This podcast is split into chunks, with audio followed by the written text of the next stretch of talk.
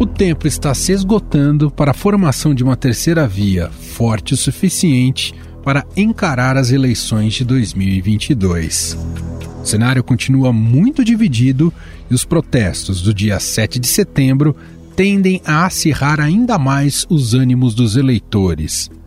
Na busca por um representante que se lance como alternativa competitiva à polarização entre Lula e Bolsonaro, já tivemos nomes como Luciano Huck, mas que acabou desistindo para assumir o lugar de Faustão nos domingos da Globo. Você não vai ler uma linha minha em lugar nenhum que eu falei que eu seria candidato a qualquer coisa. Nunca. Eu estou no debate público e vou continuar no debate público. Se você perguntar minha opinião sobre qualquer assunto, eu vou te dar. Eu nunca lancei uma candidatura. Pensou nisso? Eu pensei, obviamente que eu pensei nisso. O que me fez pensar foi uma conjuntura em que o país que tem uma enorme potencialidade como o Brasil, eu adoraria que fosse o país do futuro, como a gente sempre nos foi colocado, e isso não aconteceu até hoje. Eu estar tá aqui estreando Domingão na semana que vem é o que eu tinha que fazer, é orgânico. Eu estou muito seguro e muito feliz com a decisão que eu tomei.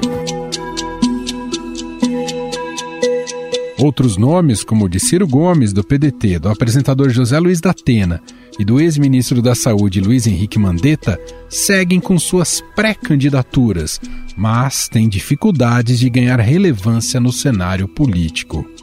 No caso de Datena, o comunicador já havia se filiado ao PSL, antigo partido de Bolsonaro, e admitiu que é pré-candidato ao cargo mais alto do Executivo Nacional. Estou sendo muito bem avaliado na pesquisa para Senado e governo. Mas hoje, nesse momento, como o partido decidiu, Bivar decidiu, a executiva do partido decidiu, eu sou pré-candidato à presidência da República hoje. É, eu também não sou um cara burro. Se eu estiver perdendo de, de 10 a 0 ou 7 a 1, que nem o Brasil da Alemanha, não dá para empatar. Se passar de dois dígitos em avaliação de pesquisa científica e tal, eu vou pro pau com os caras e não tenho medo de nenhum deles. Por conta da CPI da Covid e por diversos conflitos com o presidente Bolsonaro, novos nomes do Senado também começam a surgir como possíveis concorrentes à presidência. É o caso do presidente do Senado, Rodrigo Pacheco, do Democratas, também da senadora Simone Tebet, do MDB, e mais recentemente do senador Alessandro Vieira, do Cidadania, que apresentou ao seu partido, no último domingo, a sua pré-candidatura à presidência da República. Existem bandeiras que não estão na mesa daqueles que já estão discutindo isso.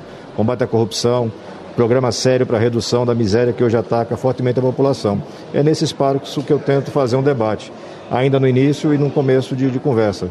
É, respeito as opiniões, mas é, o mais importante é ouvir a população.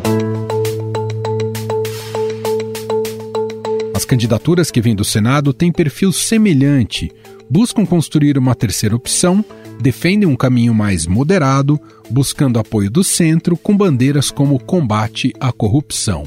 Porém, a consolidação de algum destes nomes ainda é algo a ser amplamente trabalhado, já que as pesquisas mostram uma vantagem do petista e do atual presidente em relação aos outros pré-candidatos. Em pesquisa eleitoral recente, divulgada pela Genial Coeste, o ex-presidente Lula segue com quase a metade dos votos em um cenário de primeiro turno e iria para o segundo turno com Bolsonaro, onde venceria a disputa. No cenário estimulado, quando são oferecidas as opções de candidatos, a pesquisa mostra Lula com 47%, mais dos que os 44 de agosto, e Bolsonaro com 26%, menos do que os 29% do mês passado. Ciro Gomes tem 8% e João Dória 6%. Brancos e nulos somam 8% e indecisos 5%. Já em uma pesquisa espontânea, os indecisos são 58%.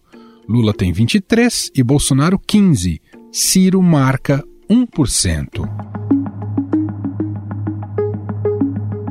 Outros cenários apresentados aos entrevistados com mais candidatos de terceira via, o apresentador José Luiz da Atena aparece com 7%, o ex-ministro da Saúde Luiz Henrique Mandetta, 2%, governador do Rio Grande do Sul Eduardo Leite, 2%, o senador Rodrigo Pacheco, 1%. E pela primeira vez o levantamento incluiu o nome da senadora Simone Tebet, que oscilou entre 1 e 2%. Na disputa de segundo turno, Lula teria 55% dos votos, 1% a mais que na pesquisa passada, enquanto Bolsonaro teria 30%, 3 a menos do que no levantamento anterior. Além do alto percentual de eleitores sem candidato, o levantamento diz que 25% dos entrevistados, quando oferecida a opção, preferem alguém que não seja nem Lula nem Bolsonaro. Em agosto, essa fração era de 28%. Este levantamento mensal da Genial Quaest é feito a partir de entrevistas domiciliares no Brasil. Essa pesquisa mais recente contou com 2 mil entrevistados em 124 municípios, nas 27 unidades federativas e tem margem de erro de 2 pontos percentuais. Durante a pandemia, outro nome que ganhou muita evidência nacional especialmente por causa da Coronavac, foi o do governador de São Paulo, João Dória, do PSDB. Ele é um dos candidatos que disputará as prévias do partido em novembro. Na pesquisa de intenção de votos, 80% dos entrevistados afirmaram conhecer Dória. Mas o candidato não converte essa popularidade em voto, porque 57% não votaria nele. Mesmo assim, Dória se vê como candidato da terceira via. Não sofro acusações, não sofro denúncias, eu respeito o dinheiro público e respeito a transparência. Portanto, nem horror, nem terror, nem Lula, nem Bolsonaro. O que o Brasil precisa é de um bom gestor. E aqui em São Paulo nós vamos apresentar o que estamos fazendo aqui na gestão pública de São Paulo. Já os candidatos beneficiados com a polarização não acreditam na viabilidade de uma terceira via. Em suas redes sociais, o ex-presidente Lula afirmou, aspas, a terceira via é uma invenção dos partidos que não têm candidato. Falam em polarização. O que tem de um lado é a democracia e do outro é o fascismo. Quem está sem chance usa de desculpa a tal da terceira via. Seria importante que todos os partidos lançassem candidato e testassem sua força. Fecha aspas. Esse discurso foi reforçado em entrevista a uma rádio de Salvador durante a passagem de Lula pelos estados do Nordeste. Você sabe qual é a vantagem que eu tenho sobre esse discurso da terceira via? É que eu já fui candidato muitas vezes. Bom, agora o pessoal começa a discutir terceira via. Não tem terceira via, meu caro. Pode ter quarta, quinta, sexta, sétima. O ideal é que nós tivéssemos no Brasil partidos de verdade, porque os partidos de hoje funcionam como uma cooperativa, em função do fundo partidário, em função do fundo eleitoral, as pessoas montam agrupamento de deputados e dizem que é um partido político. Se você pegar no Brasil partido com ideário, com programa, com manifesto, com bandeira, com música e com militância concreta, você tem no Brasil o PT. E parece que os candidatos antagonistas concordam em algo, já que Bolsonaro também afirmou em entrevista que não acredita na possibilidade de um candidato da terceira via. Eu não estou dizendo que sou candidato. Isso é bem claro, estou fazendo campanha, não sou candidato. Tá? Tem uma passagem, tem uma passagem bíblica que diz, né, seja quente ou seja frio, não seja morno. Na terceira via, o povo não engole isso aí. O vaselina, não vai dar certo, não vai atrair a, a simpatia da população. Não existe terceira via. Está polarizado, mas hoje em dia está eu, eu e o ex-presidiário, né, que desviou bilhões dos cofres públicos, que vai disputar as eleições vem. No caso de Bolsonaro, ainda sem partido, se for candidato à reeleição, precisa se filiar a uma sigla até março do ano que vem para assim poder concorrer o cenário das pesquisas e da polarização continua favorecendo a dupla, assim como foi nas eleições de 2018. Essa janela da terceira via segue aberta, mas vamos ver por quanto tempo. E quem nos ajuda a responder essa e outras perguntas é cientista política e pesquisadora na Fundação Getúlio Vargas, Lara Mesquita.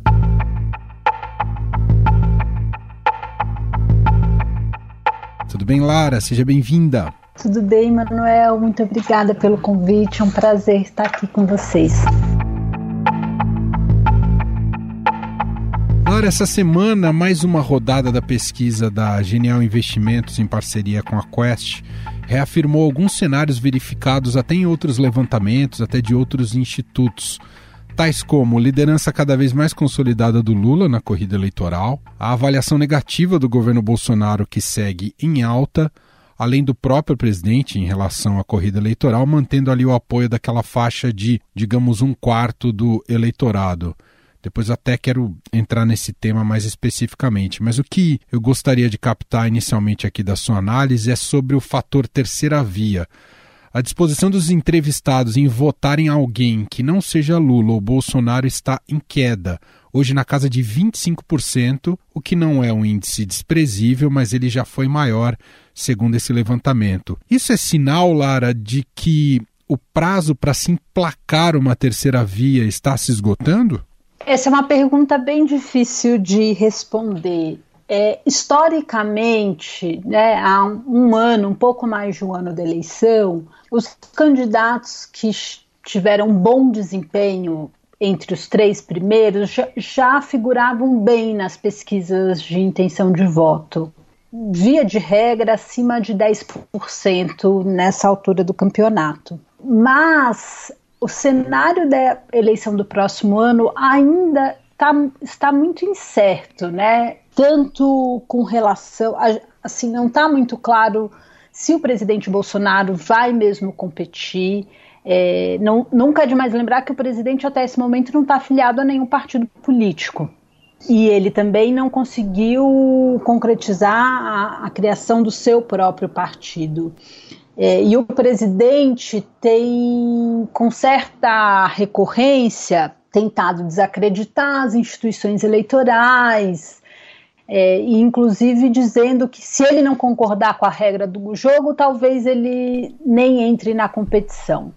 É, a gente sabe que o cenário econômico não é favorável ao presidente para o próximo ano, e, e, isso pode ter impacto na chance de, né, no, no quão competitivo ele vai entrar no jogo eleitoral.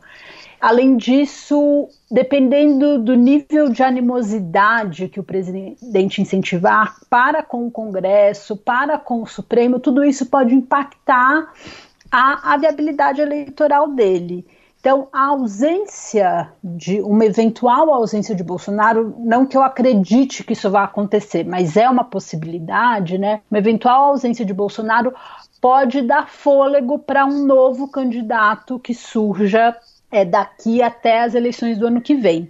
Além da eventual ausência, eu acredito que também o mesmo com ele se apresentando como candidato, dependendo de como tiver o contexto social, político e econômico, também pode dar tempo para uma terceira força despontar. A grande questão é se potenciais terceiros candidatos vão conseguir se coordenar para não dividir demais o eleitor eleitor. E aí a gente pode ter cinco candidatos, cada um com 5% dos votos, em vez de ter um candidato que seja competitivo e ajude né, os eleitores a direcionarem o seu voto para uma candidatura que não seja nem a apresentada pelo PT, nem a do presidente Bolsonaro. Quer dizer, tem um cálculo nesse sentido, desses nomes que disputam esse miolo entre Lula e Bolsonaro, um cálculo estratégico justamente em torno de competitividade, que muitas vezes tem que se superar certas uh, fidelidades ideológicas para conseguir buscar algum nome competitivo. E esse tipo de pressão deve ocorrer em 22, Lara? Emanuel, eu não sei se é superar é, afinidades ideológicas, mas é uma questão de coordenação. Se eu já tenho dois candidatos que juntos estão somando, que cada um tem entre 20% e 30% dos votos, ou até um pouco mais, é, mas se o segundo colocado está ali oscilando entre 20% e 25% dos votos, para eu conseguir é, superar esse candidato, eu preciso ter um percentual de votos maior. Se eu ofereço muitas opções para o eleitor, o eleitor vai naturalmente se dividir. Não, não, existe um consenso no eleitorado, né? Vamos chutar aqui potenciais nomes: o governador de São Paulo, João Dória, o governador do Rio Grande do Sul, Eduardo Leite, é, o, o ex-ministro Ciro Gomes. A gente pode pensar na ex-ministra Marina Silva, que nos colocou, mas que potencialmente é sempre um nome.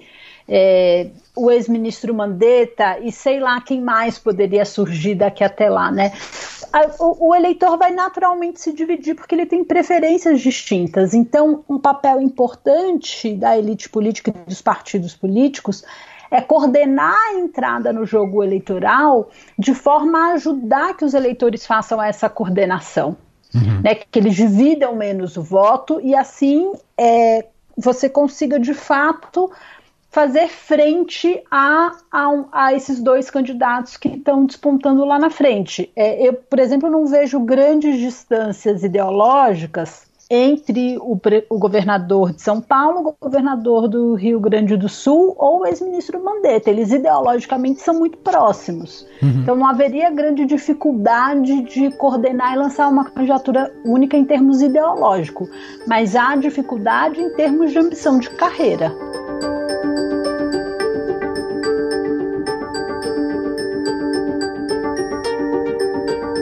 Recentemente, alguns outros nomes começaram justamente a tentar beliscar espaço nessa terceira força, nessa terceira via. Foram apresentados aí o nome do Datena, que sempre aparece, né, apresentador de TV, o presidente do Senado, Rodrigo Pacheco, e mais recentemente até o senador Alessandro Vieira, que tem tido um importante protagonismo ali na CPI da Covid. A senhora vê potencial em alguns desses três nomes ou estamos vivendo essa, ainda uma fase de balão de ensaio? É, me parece que os três nomes são, são, são balão de ensaio. É, o Alessandro Vieira, embora esteja tendo um bom desempenho na CPI da Covid. Acho que ele não tem. É, ele é senador, eleito de primeiro mandato por um estado pequeno, pouco conhecido e, e com pouca visibilidade, né? A despeito da CPI, de uma maneira geral, é, não está claro qual é a plataforma dele. Ele não tem apoio é, político e, e nem engaja a sociedade de uma maneira muito clara e está afiliado a um partido partido com poucos recursos para financiar uma campanha, uma campanha presidencial competitiva. Tanto o presidente do Senado, Rodrigo Pacheco, quanto o da Atena, eles são também candidatos relativamente próximos ao, aos outros três que eu mencionei anteriormente: Eduardo Leite, João Dória, Mandetta e o próprio Sérgio Moro. Né? São todos muito próximos, são todos homens brancos na, caixa, na casa dos 50 anos, é, com um perfil mais conservador de direita.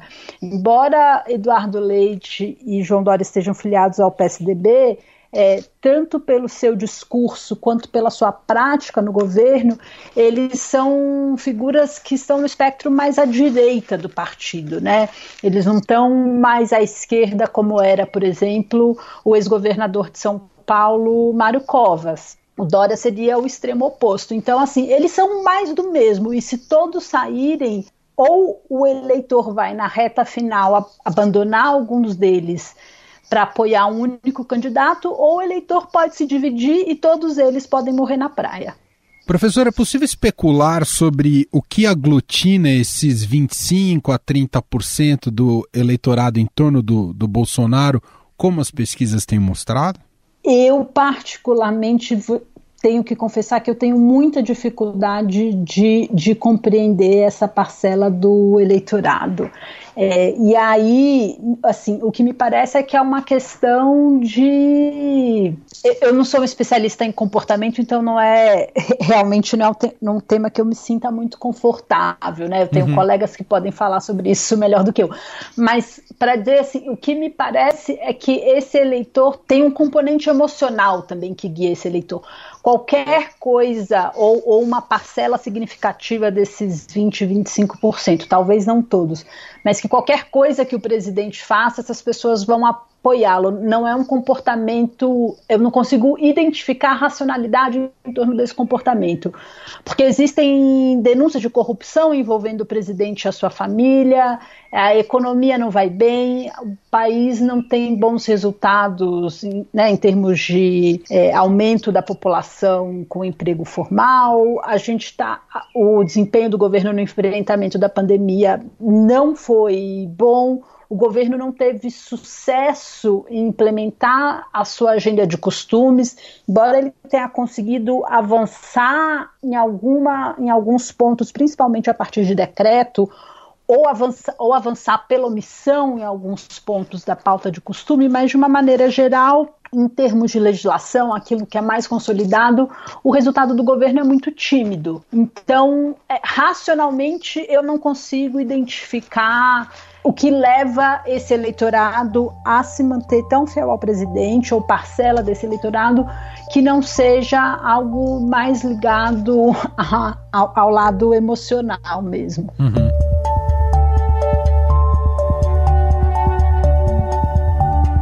E na sua visão, em linhas gerais, o que deve guiar o voto do eleitor ano que vem, em 22? O que, que vai reinar no debate do WhatsApp da família? A gente pode esperar uma rixa intensa entre o antipetismo e o antibolsonarismo, professor?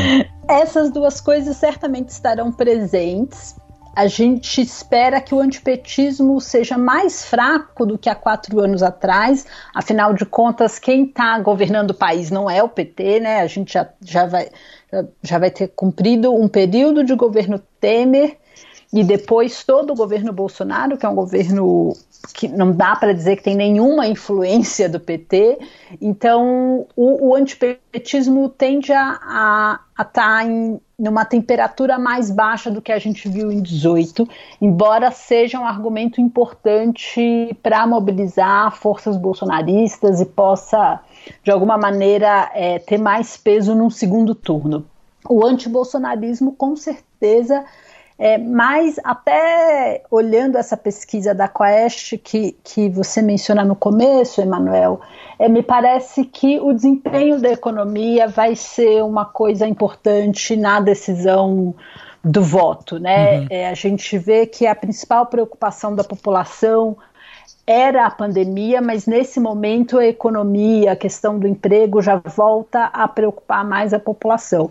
Então, o antipetismo e o antibolsonarismo vão estar presentes. Eu imagino que o antibolsonarismo é mais forte que o antipetismo, mas também o desempenho da economia e eu, eu espero, não tenho evidências disso, mas eu gostaria muito é, que estivesse presente no debate também a ideia de preservação da democracia e de consolidação desse valor na sociedade brasileira isso é ultra relevante, mas o que nos indica até agora, não é, professor, é que esse será o fenômeno de instabilidade até a eleição, né? Na última eleição, Sim. a gente ficou muito na instabilidade da questão Lula elegível ou não elegível. 2022 a gente vai, me parece que a gente vai estar o tempo inteiro entendendo se Bolsonaro vai ser candidato e como é que vai transcorrer esse processo eleitoral, não é? Sim, e eu concordo com você e mais do que isso, é, um bom desempenho do presidente Bolsonaro depois de todo, é, toda essa experiência né, de governo dele é, sinaliza para nós como sociedade que a nossa sociedade não dá tanto valor à democracia co como seria desejável, porque reeleger um presidente ou ainda que ele não seja reeleito, mas um desempenho eleitoral expressivo de um presidente que desde o começo, né, de, de, desde o começo do seu mandato, o tempo todo é, questiona e ameaça as instituições democráticas, é, é, algo muito sério e mostra o quanto a nossa sociedade é, dá importância e valoriza a democracia. E acho que isso é um debate muito importante e que deveria ser feito de forma aberta e forma clara no ciclo eleitoral vindouro. Muito bom. Nós ouvimos Lara Mesquita, cientista política e pesquisadora na FGV, na Fundação Getúlio Vargas. Muito obrigado, viu, professora? Muito obrigada, foi um prazer.